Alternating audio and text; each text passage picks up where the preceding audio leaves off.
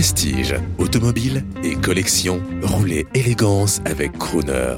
Bonjour, Adrien Malbosque, rédacteur en chef adjoint d'Autorétro et Rétroviseur pour Crooner. Adrien Malbosque, on voit de plus en plus apparaître une nouvelle génération, mais vraiment de, de jeunes gens qui euh, collectionnent des mobilettes et des youngtimers. Alors, quels, quels seraient les automobiles que vous pourriez conseiller à un jeune qui a entre 20 et 30 ans et qui veut se lancer dans la collection? Alors, c'est surtout une question d'envie. C'est-à-dire, pour moi, il n'y a pas de véhicule à collectionner plus qu'un autre. Il faut tout simplement se faire plaisir. De façon anecdotique, j'ai acheté euh, à Noël une Auto Bianchi Y10 qui est un véhicule qui, il faut l'avouer, n'a aucun intérêt, mais il se trouve que ma maman avait ça quand j'étais petit.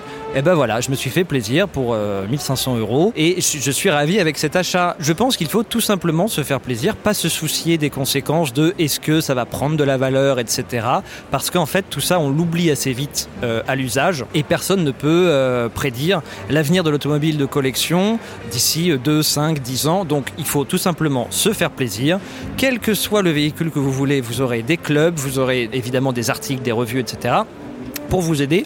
Donc il faut tout simplement se faire plaisir avec ce qu'on veut, ce qu'on aime et euh, ne pas réfléchir à, euh, à, un éventuel placement. Je pense que c'est le meilleur moyen de prendre un risque en fait et de ne pas se faire plaisir et de, de, passer à côté de quelque chose. Le groupe LVA, partenaire de Croner Radio et nous en sommes fiers, quelles sont vos nouvelles orientations pour 2020 Les orientations pour 2020, elles sont nombreuses. Entre autres, euh, ça va passer par les salons. Nous venons de racheter le salon Automédon qui est un des plus grands salons euh, d'Île-de-France consacré à la voiture ancienne. Et il se trouve que nous cherchons de plus en plus des supports pour nous diversifier, c'est-à-dire que la presse automobile c'est une partie de l'univers de l'automobile de collection mais il n'y a pas que ça, il y a les événements, il y a les salons, la radio par exemple. Donc nous essayons de plus en plus de nous diversifier et de sortir du strict cadre de la presse automobile, ce qui ne veut pas dire que nous allons complètement abandonner parce que euh, quand on a des magazines comme Rétroviseur ou Auto Rétro qui datent des années 80, il y a un noyau de fidèles euh, très très fidèles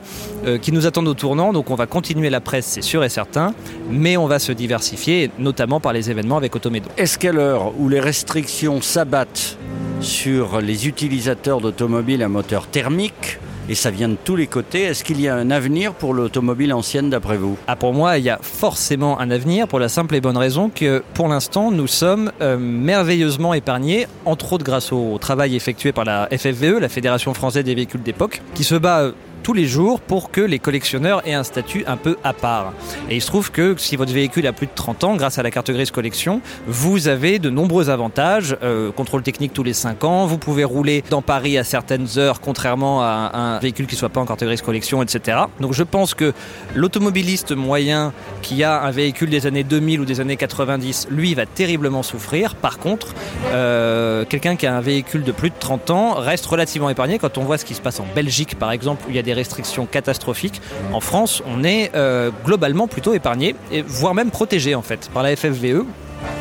Donc honnêtement, je me fais aucun souci là-dessus. Euh, certes, le prix de l'essence augmente, certes, une voiture ancienne ça pollue, mais il y a un capital sympathie qui est tel, et d'ailleurs on le voit parce qu'à Rétromobile, il y a énormément de monde. Chaque année, il y a plus de monde.